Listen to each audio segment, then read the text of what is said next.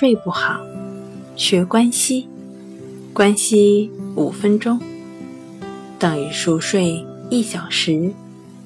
大家好，欢迎来到重塑心灵，我是主播心理咨询师刘星。今天要分享的作品是什么样的床是助你一夜安眠的好帮手？每天晚上。我们可以换将近十二种姿势。半夜醒来后翻个身，很快又睡过去。与别人同睡一张床的时候，我们也会因为旁边的人改变睡姿醒来一会儿。虽然许多人觉得跟别人一块睡会睡得更好，但其实你是更容易受到干扰了。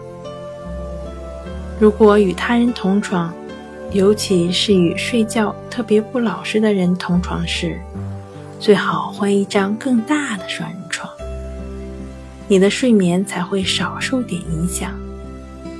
你也许觉得这样做不太亲密，但至少你床伴翻身时，你会少受一点干扰，而且睡得更甜，醒来的次数更少。床上用品应该舒服好用，一躺下去就下陷的床会造成颈部和背部的不适，影响睡眠；而太硬的床垫则会让有关节炎的人感到不适。想让床垫更牢固一点，可以简单的在床垫下方垫上约一点二七厘米的夹板，或者每六个月。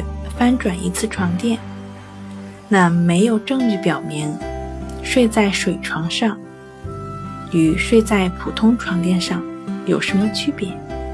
因此，最合适你的才是最好的。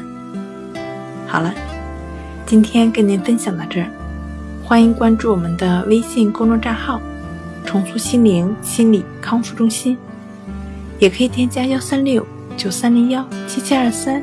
与专业的咨询师对话，了解失眠的解决办法。那我们下期节目再见。